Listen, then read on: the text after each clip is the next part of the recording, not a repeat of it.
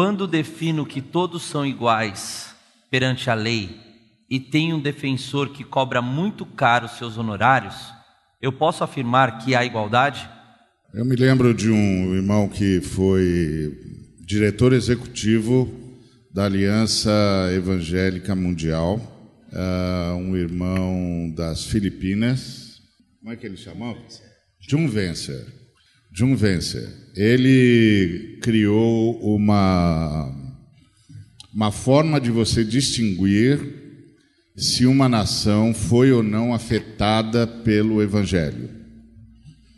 E, e aí ele fez várias uh, ponderações, e nessas ponderações ele deixava claro: uma, uma sociedade onde o Evangelho, de fato, foi fator decisivo de influência é uma sociedade onde há justiça rápida, ágil, acessível a todos. Justiça rápida, ágil, acessível a todos e, obviamente, imparcial.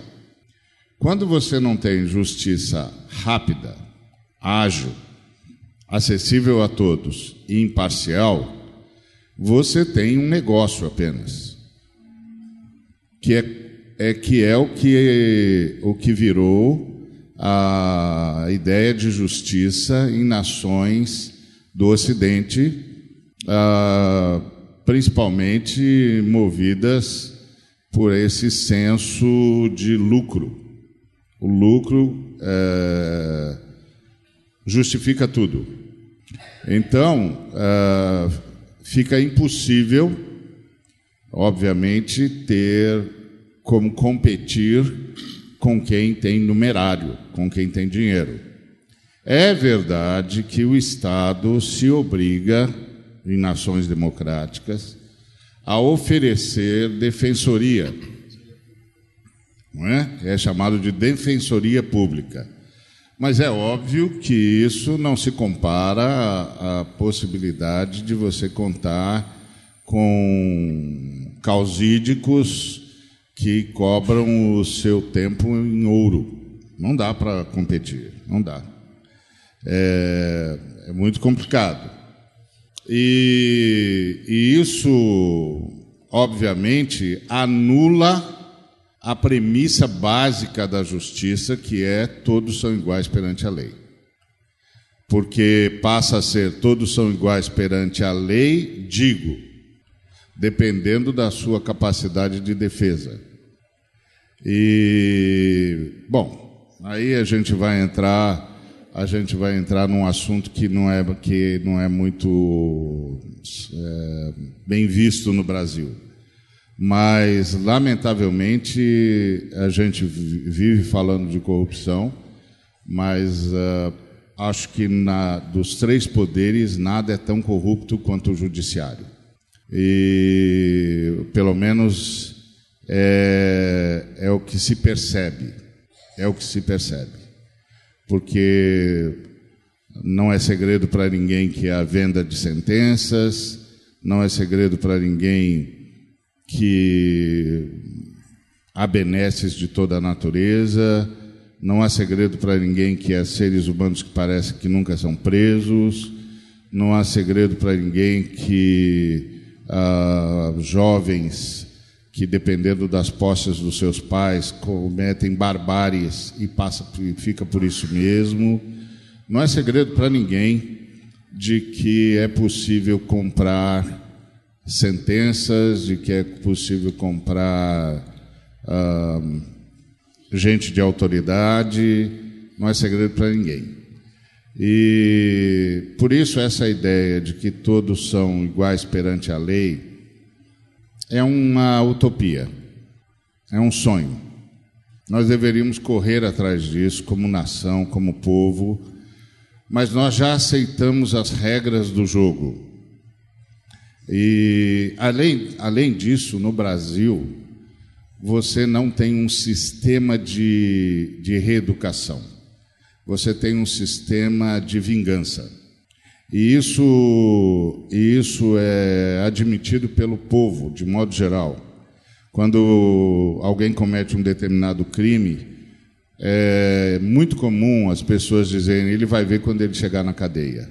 Ou seja, nós já sabemos que não há justiça, nós já sabemos que o que há é vingança, nós já sabemos que, que a lei dentro da cadeia é outra. Nós já sabemos um montão de coisas, nós só não fazemos nada em relação a isso. Além do que, nós ainda estamos cada dia mais assumindo o que se chama vulgarmente de justiça pelas próprias mãos. É linchamento, é, é juízo prévio, é um montão de gente que afirma coisas sem ter a menor a intenção de provar o que está falando. É um absurdo, é um absurdo, é um absurdo. Então, eu oro muito por, por nós, eu creio que você também, pelo Brasil, mas assim, é angustiante, é angustiante a situação judiciária do nosso país. Vou pimentar um pouquinho, depois eles três consertam o que eu vou falar aqui. Ah, lá em Cachoeirinha, na, na missão na íntegra Cachoeirinha, no, no, no, no bojo do meu sermão, eu falei que nós corremos muitas vezes o risco de demonizar o rico. E eu falei que o rico também tem direito à graça de Jesus. O evangelho não é só para os pobres, mas para os ricos também. Os ricos têm direito à graça de Deus. E no evangelho, a Ser rico não é pecado, o uso que se faz da riqueza que o é. É? O pecado é ser possuído pelo que se possui. Possuir não é problema, desde que você seja dono disso. Eu só posso compartilhar aquilo do que eu sou dono. Se eu não sou dono disso, eu não posso compartilhar. O problema é quando isso vira meu dono, ou quando eu não sei quem é dono de quem aqui, não é? Então, o rico também tem direito à, à, à, à graça do Evangelho. Essa frase, ah, eles, eles, eles cooptam, né, eles tiram a frase do sermão e jogam na, nas redes sociais. Essa frase que os ricos também têm direito, bombou nas, nas redes sociais, e eu recebi dezenas e dezenas de e-mails, de comentários de gente que é, julga-se rica, que a, agradeceu pela fala, porque se julga discriminado na igreja de Jesus. Olha, olha que, que coisa interessante. Entendeu tudo. Eu achei isso interessantíssimo. Cada um com a sua fala, cada um com não sei o quê. Que um, um disse assim: pô, eu, eu, eu enriqueci pelo meu trabalho, eu não roubei, eu não matei, eu não, não defraudei. E, e, e tem um coração extremamente generoso. Ele botou quanto de instituição ele ajuda, de pessoas ele ajuda mas ele muitas vezes se sente mal quando está em determinados eventos, porque ele se sente como um criminoso porque enriqueceu. Essa é a primeira colocação, é um, é um, é um fator a se, se conversar. Ah, como, como adesão a isso, eu conto uma experiência. Bom, eu, eu, eu faço manutenção do templo do Espírito Santo, eu cuido do meu corpo, eu malho todo dia, corro todo dia. Não quero ficar igual alguns colegas da, da mesa né, ao longo dos anos, que o, o cabelo está mais branco do que o meu, entendeu? Então, ah, quem fala o que quer, ouve o que não quer, é verdade? Né? É. Então, eu, eu cuido do corpo. A, a, em, em, em, agosto do ano passado, eu sofri um acidente de moto, perdi esse, tudo, tudo que tinha nesse braço. Eu perdi, fiz enxerto, cirurgia plástica, o meu osso ficou exposto. Então, eu fiquei um ano e meio sem, sem correr, sem malhar, sem nada. Voltei Aí fui para o nutricionista. O nutricionista é, é, é, um dos bambambãs aí, fazer educação alimentar, aquela coisa toda que a gente ouve o tempo inteiro. Eu, quando caí, eu já fazia, eu tinha, minha, minha, minha alimentação era toda educada tal. Como eu caí? Perdi a moto, perdi o exercício físico. Eu falei, vou sair da, da dieta, senão eu deprimo. Comer é um prazer, né, Ari? Ou não? Então. Então. Perguntou o é? cara certo. Então. Uma vez eu estava com a Ari no evento, um colega nosso, malhadão ali assim, músculo puro. Ele falou assim: quando Jesus voltar, o cara está sentado do lado dele. E a gente, quando for subindo, eu vou falar, viu? Devia ter comido aquela picanha gorda, não comeu, bem feio, estamos subindo juntinho. Né? Nunca mais me esqueci disso. Então, comer é um prazer. Eu falei, pô, já perdi a moto, que é a minha terapia. Perdi o exercício, é, gosto muito. Se eu não comer com sabor, eu adoeço, eu, eu deprimo. Voltei pro, pro, depois de um ano, voltei para o nutricionista. A consulta do cara era 200 reais, eu já achava uma fortuna. Aí voltei um ano depois, está 400 reais. E falei, gente. Aí eu vi, por acaso, naquela mesma semana, alguém perguntando a ele, o nutricionista: Poxa, você cobra 400 reais por uma consulta? Ele falou: Não, eu não cobro 400 reais. Eu compro 400 reais pelos quatro anos de graduação, pelos tantos anos de pós-graduação, pelos tantos anos de doutorado, pelo que eu gastei no exterior estudando, pelas noites não dormidas, pelas manhãs acordadas cedas, cedo, pelos beijos que eu não dei na minha esposa, na minha namorada, pela, pela separação do meu filho. Por tudo isso é que eu cobro 400 reais. Aí nós estamos falando ali, é, Perante a lei, eu tenho um defensor que cobra muito caro os seus honorários. Posso afirmar que há igualdade? Bom, ah, o que, que é caro, não é? é? Que tipo de serviço o sujeito é, é, presta? Ah, são questões que a gente precisa aprofundar um pouco mais. Esse camarada que cobra 400 reais numa consulta de nutricionismo, ele só tem agenda para metade do ano que vem. Eu não consegui agenda. Não sei se foi um livramento, eu não sei o que, que foi porque eu não, não gastei os 400 reais. Não é? Agora, a, a agenda do cara está cheia. Então, a questão de caro é, é, uma questão muito subjetiva, uma questão que tem muito a ver com competências, tem muito a ver com, com um monte de coisas. Agora, eu acho que é, se conosco não será assim, para eu, para eu, vamos imaginar que eu fosse esse nutricionista, para eu atender o Oswaldo que não pode pagar, de repente eu tenho que cobrar do Ari que pode. Eu não sei como é que se faz se o processo é esse, mas eu acho que é, é, é uma questão a ser conversada, porque se eu não cobrar de ninguém, por exemplo, como que eu, eu, eu, eu, eu banco a minha especialização, como é que eu me torno, me torno competente para melhor servir, para ser mais útil, para abrir leques de influência na sociedade onde Deus me plantou, com a, a, tendência e com a missão de ser melhor naquilo que faço para melhor servir e melhor servindo honrar o Senhor. São fatores a se considerar que eu acho que, que cabe a consideração. Vamos por partes aqui. Essa questão de todos são iguais perante a lei é um projeto burguês de 1789, Revolução Francesa, quando a burguesia ela quer tomar o poder e um dos, das bandeiras, uma das bandeiras que ela levanta é a igualdade, juntamente com a liberdade e fraternidade. Uma vez que todos são iguais, o rei não tem mais domínio nem autoridade sobre nós, todos são iguais, e George Orwell vai colocar muito bem isso na Revolução dos Bichos, quando ele diz: é, todos são iguais, mas uns são mais iguais do que os outros. Então, esse é um, proje é um projeto ideologizado desde 1789 muito bem é, estruturado, muito bem aliançado, para que nós acreditássemos e jurássemos de pé junto que todos são iguais perante a lei. E nós sabemos que isso não é verdade. Então isso sai, é, está errado na raiz. Não tem como trabalhar isso no resultado. Nós vamos trabalhar lá atrás. Porque não pode existir igualdade num país onde alguns, e aí eu entro na questão do Neil, alguns que estudam em colégios particulares, com professores de altíssimo nível, professor, é, colégio em São Paulo, com a mensalidade entre 4 e 5 mil reais por mês, você paga mais de 100 mil reais de joia. Quer dizer, meu filho quer estudar lá, eu sei, porque eu fui nesse colégio, pelo menos uma meia dúzia de colégios, você paga mais de 100 mil só para o seu filho entrar. Depois, quase 5 mil reais você paga por mês.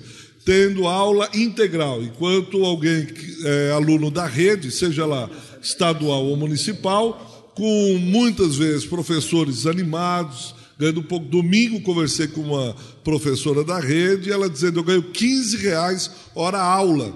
Eu chego com mais 70 e poucas horas.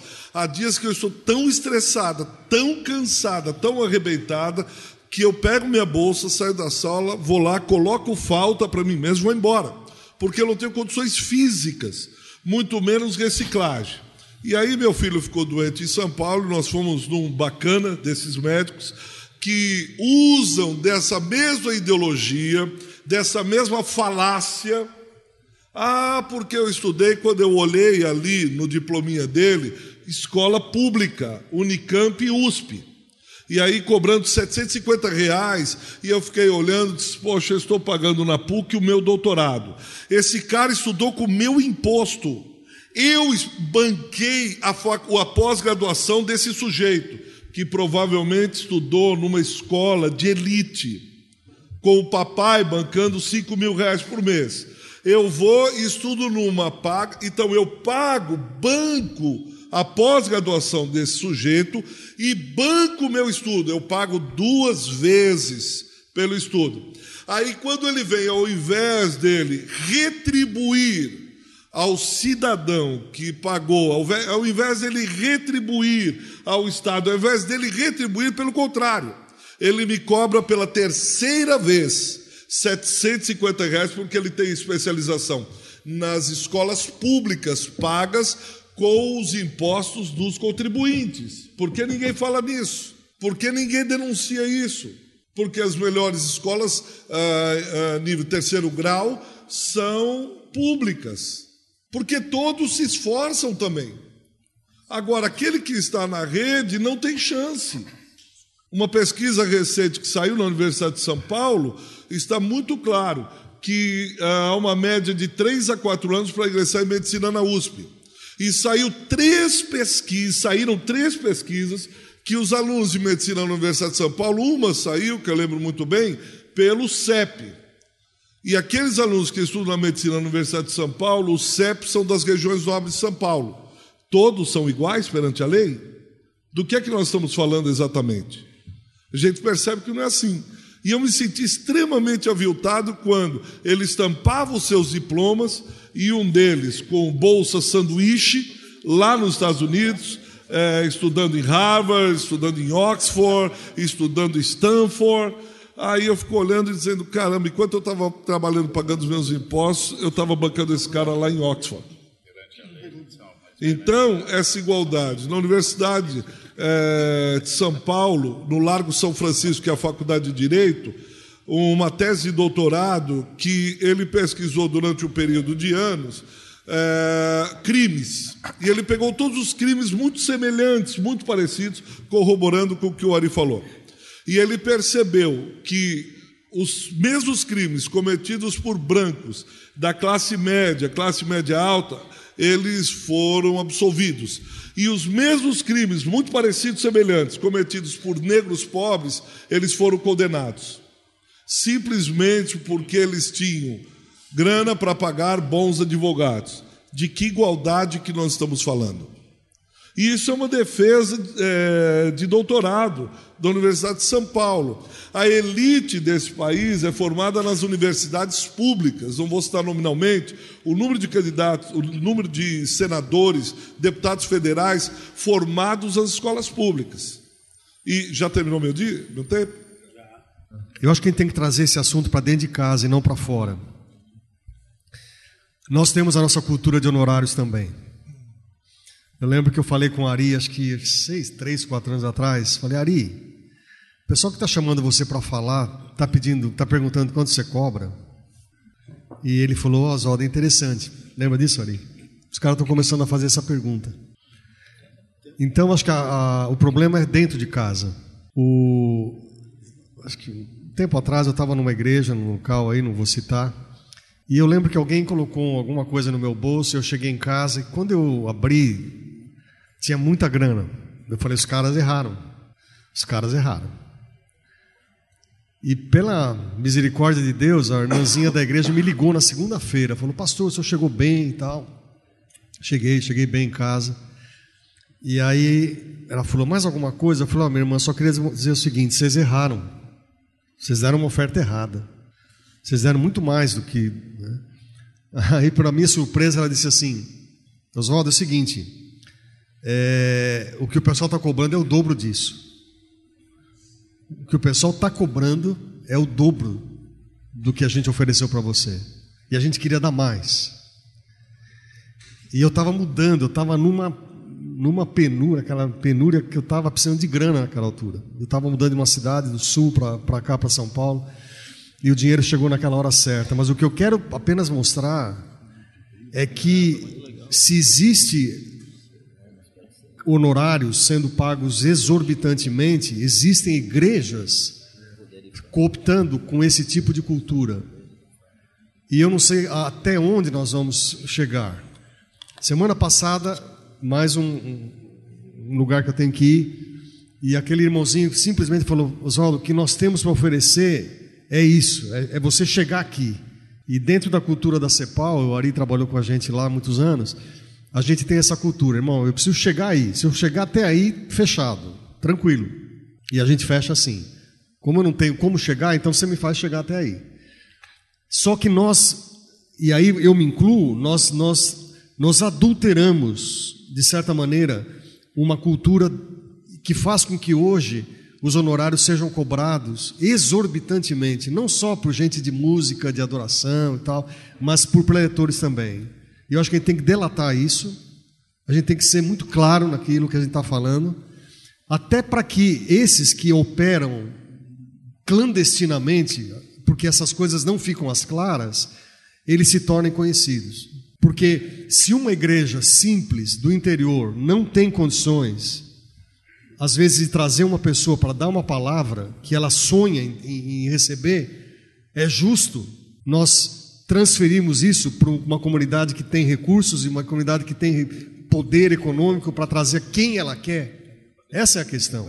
Quer dizer, a gente pode usar de um advogado ou de um professor que tenha um alto gabarito e usar os mesmos critérios para aquilo que o, que o Bitum falou, entre vós não é assim, entre vocês não é assim. Então, eu só queria deixar isso como um, uma palavra de advertência, porque se gente fora cobra honorários extorsivos, no nosso meio o mesmo se repete. Assim que eu comecei a trabalhar com Ari, ele foi convidado por um pastor para ministrar em um curso, um módulo, durante três ou quatro dias, é, fora de São Paulo. E já foi estipulado o valor da oferta antecipadamente, é, só, só dito, ó, vai ser X por você ficar esses dias. E nesse período, o Ari viu que havia um conflito de agenda. E aí ele pediu encarecidamente para liberar um dia. Aí o irmão falou: Não, tudo bem, então tem que te descontar o dia que você vai, não vai vir, então vou tirar 200 reais do seu dia. Aí ele perguntou: Peraí, você está me dando uma oferta ou você quer saber meu honorário? Porque meu honorário é outro. Meu honorário de consultor é outra coisa. Mas o meu serviço como pastor, como ministro de Deus, é, é aí é oferta, outros 500.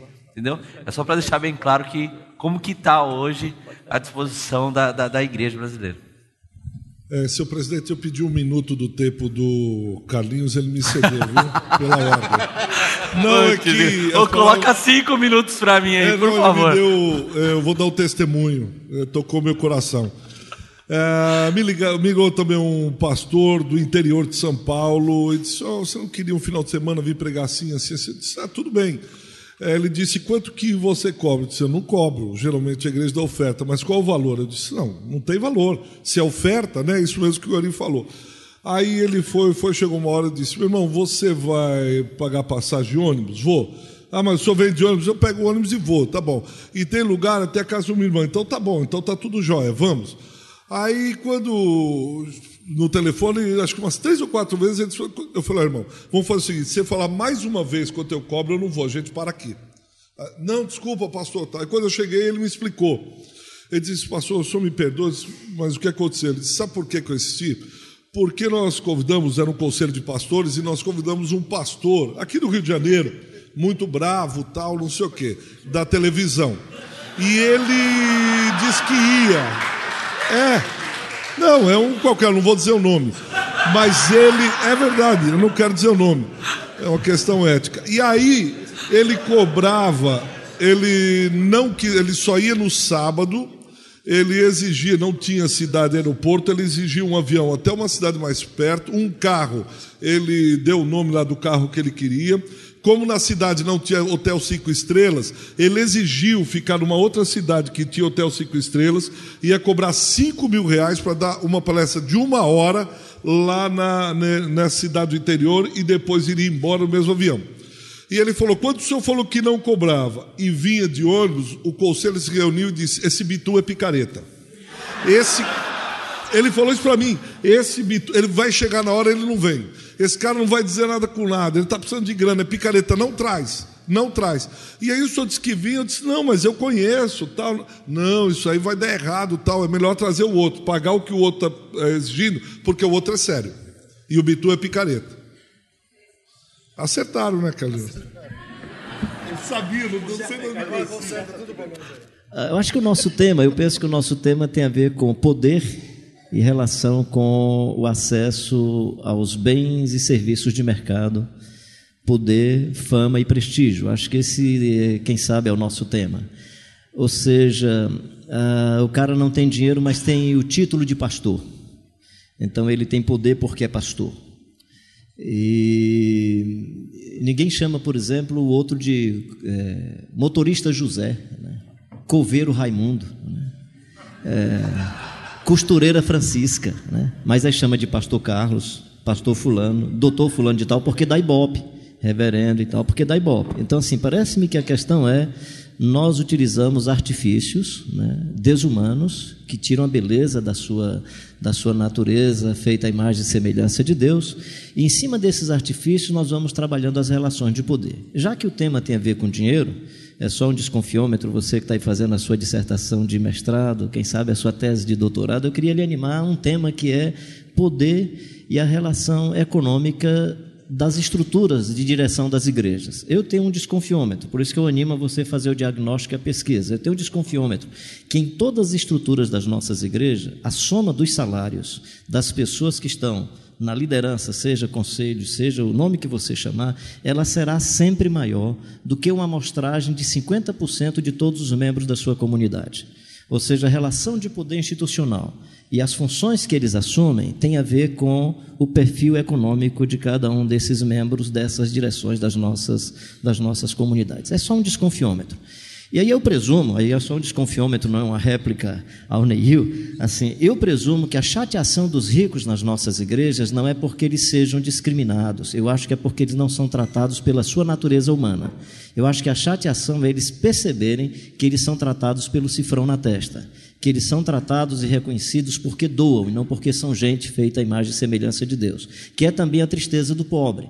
Ou seja, em geral, o nosso reconhecimento do outro é por causa dessa estética, desse, desse design, do título que ele tem, da fama, do prestígio que ele tem ou dos bens é, que, ele tem, que ele tem acesso. E o Evangelho propõe uma inversão disso, isso já foi falado aqui. Ou seja, o rico vem na sua insignificância e o pobre com a sua dignidade, é o que o Tiago diz. O que é que o Tiago está dizendo? O rico é insignificante porque ele é insignificante? Não. É porque em todo o ambiente social ele é reconhecido pelo cifrão na testa, pela prata e o ouro que possui. E no Evangelho nós somos reconhecidos pela dignidade e pela vida do Jesus Cristo de Nazaré. E se enquanto o capitalismo diz que você é gente porque possui, e o socialismo propõe que você será gente quando possuir, o Evangelho diz que você já é gente porque foi feita a imagem e semelhança de Deus. E aí vir para o Evangelho é vir para esse novo ambiente onde esses referenciais são eu vou usar um termo assim com muito eufemismo, esterco, né, para não dizer de outro jeito, né? Para não falar que é fezes fresca, que ainda é eufemismo, queria dizer do meu jeito nordestino, né? Mas tudo bem. Fica aí só na sua cabeça, imagina o jeito, jeito nordestino, ou seja, não é nem adubo, porque não é adubo. É nada mesmo, é nada mesmo. Porque é um novo jeito de viver a vida, de encarar a vida. Esse negócio, e quanto é que paga? Cara, já está maluco. Já não é mais o evangelho, já é outra coisa, já é negócio já não é mais evangelho. Ah, hotel de cinco estrelas, faz como meu pai dizia, um pastor em Fortaleza, pastor, o cantor veio aqui e reclamou porque eu dei um hotel de quatro estrelas para ele. Meu filho, que bobo. Meu hotel era de milhares de estrelas. Eu chegava, parava o meu cavalo, amarrava a rede num pé de uma árvore e ficava olhando as estrelas. O cara só quer de cinco estrelas. Né? Esse é o evangelho, gente. O evangelho é a natureza, é a vida, é o encanto. E os bens para a sobrevivência. Queremos o dinheiro para a sobrevivência? Queremos agora. E tu, homem de Deus, foge destas coisas, apega-te à piedade. E vocês que querem ficar ricos nesse mundo vão cair em grandes tentações diabólicas. É isso que Paulo diz. E para os homens de Deus ele diz: fujam dessas coisas. Fujam dessas coisas. Apeguem-se à piedade. É legal ser rico? Cara, deve ser legal demais, gente. Poxa, é legal demais. É pecado ser rico? Eu acho que não. Também acho que não. Concordo com eu. Não acho que é pecado. Acho que quem vive pregando o evangelho não pode relacionar evangelho com riqueza. É outra coisa. Você é um empresário aí, por causa do seu trabalho, você produziu. Eu, ainda, eu tenho minhas contradições pessoais sobre isso, porque eu acho que quem fica rico, de alguma maneira, é como se Deus colocasse as coisas com cota para todo mundo. Então, quando você acumula, está tirando de alguém. Ou seja, o nosso excesso e a nossa sobra é porque nós estamos tirando o direito de outro viver e sobreviver. Eu queria só falar uma coisa sobre igualdade. Igualdade é uma intenção. Uh, depois da queda, nós não somos iguais.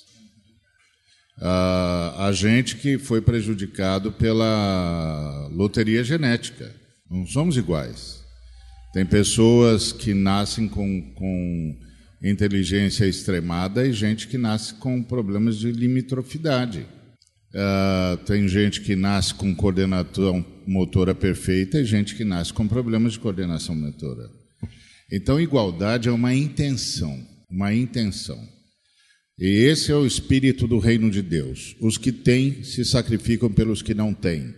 Os que podem se sacrificam pelos que não podem. Essa é a lógica do reino de Deus. A lógica do reino de Deus não é uma igualdade natural, é uma, uma igualdade intencional.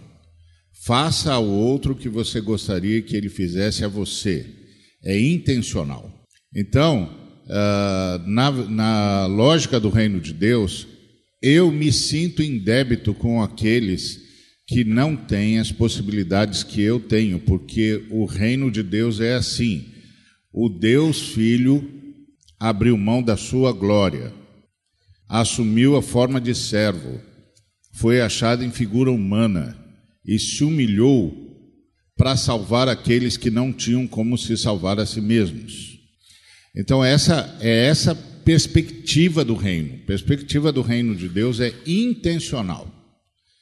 O reino de Deus não passa essa lógica uh, de uma igualdade idílica. O reino de Deus trabalha com a noção de queda. A raça humana caiu. E isso traz um sem número de injunções. E a gente precisa lembrar, eu, um dia estava conversando com uma moça, e essa senhora, essa moça jovem, disse para mim assim: Eu não consigo aceitar que Deus tenha me feito assim. E eu disse: Mas Deus não fez você assim. Não, Deus me criou, Deus não criou você. Aí ela disse: Como não? Eu falei, não criou nem você, nem a mim. Deus criou um sujeito só. Ele só manipulou o barro uma vez e só soprou uma vez. Todos nós viemos desse mesmo barro e desse mesmo sopro. Depois ele clonou esse sujeito. E como ele é o engenheiro dos engenheiros genéticos, ele não perdeu nada e ainda fez o segundo ser desabrochar com qualidades e complementos em relação ao primeiro, eles se tornaram complementares entre si, e nós somos frutos do relacionamento deles, da multiplicação deles, com a agravante de que eles passaram a se multiplicar depois da queda. E aí, depois da queda, eles estavam cheios de injunções da queda na própria estrutura genética. Então, eu e você somos produto de milênios de queda humana. Foi Deus que me criou. Deus garantiu a minha existência, soube da minha existência desde sempre e garantiu a minha existência desde sempre. Mas Deus só soprou uma vez e só manipulou o barro uma vez. Essa ideia é, foi Deus que me criou assim, é uma ideia determinista, é uma ideia de destino manifesto, de fatídico. Isso não é cristão, isso não é bíblico. Por isso que a igualdade no nosso meio é intencional. Eu sei que nasci em condições melhores que outros seres humanos. Eu sei que recebi mais oportunidades que outros seres humanos. Eu sei que tive mais possibilidades do que outros seres humanos. Então eu me sinto em débito com eles. É intencional. Intencional. Eu me sinto em débito com eles. E eu vou saldar esse débito prestando serviço a eles para que através do meu serviço eles cheguem mais, cheguem mais próximos possíveis de mim e então haja uma igualdade intencional.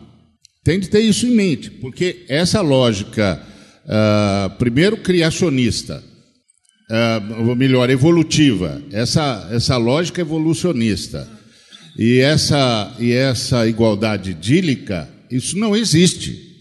Não existe. Os seres humanos vêm em queda, em degenerescência, há séculos, há milênios. Então a igualdade entre nós é intencional. Por isso que quando eu advogo o meu direito de ser desigual, eu estou insultando o Deus Filho que abriu mão da sua glória. Eu não posso fazer isso. Como cristão, eu não posso fazer isso. Eu não posso insultar o Deus Filho que abriu mão da sua glória, porque o texto sagrado diz que ele, sendo Deus, não se aferrou à ideia de ser igual a Deus, não guardou para si a ideia de ser igual a Deus, mas a si mesmo se esvaziou. Então, o processo cristão para com aqueles que foram agraciados pela genética, que foram agraciados pelo ambiente, que foram agraciados pela nação onde nasceram, é o mesmo princípio do Cristo. Não se aferre aos seus privilégios, negue-se a si mesmo, assuma a forma de servo, se humilhe, se sinta em débito com quem não tem, se sinta em débito com quem não pode. Preste o seu serviço como Cristo prestou para o Pai e para toda a criação. É intencional na fé cristã a igualdade é uma busca intencional. E é uma busca pelos que podem. Os que podem é que buscam a igualdade com os que não podem. Os que têm buscam a igualdade com os que não têm. Os que são buscam a igualdade com os que não são, porque eles têm sentimento e senso de débito. Débito. Eu tenho um débito com aqueles que não podem como eu posso, porque não era para ser assim. E é assim porque nós caímos. E eu tenho de ser solidário com toda a minha raça, a raça humana que caiu. E eu sou um agente do Cristo que veio para salvar-nos. Portanto, eu tenho de imitá-lo, eu tenho de abrir mão e tenho de servir. Eu não posso conclamar a mim o direito de ser diferente. Eu tenho de buscar para o outro a possibilidade de ser igual.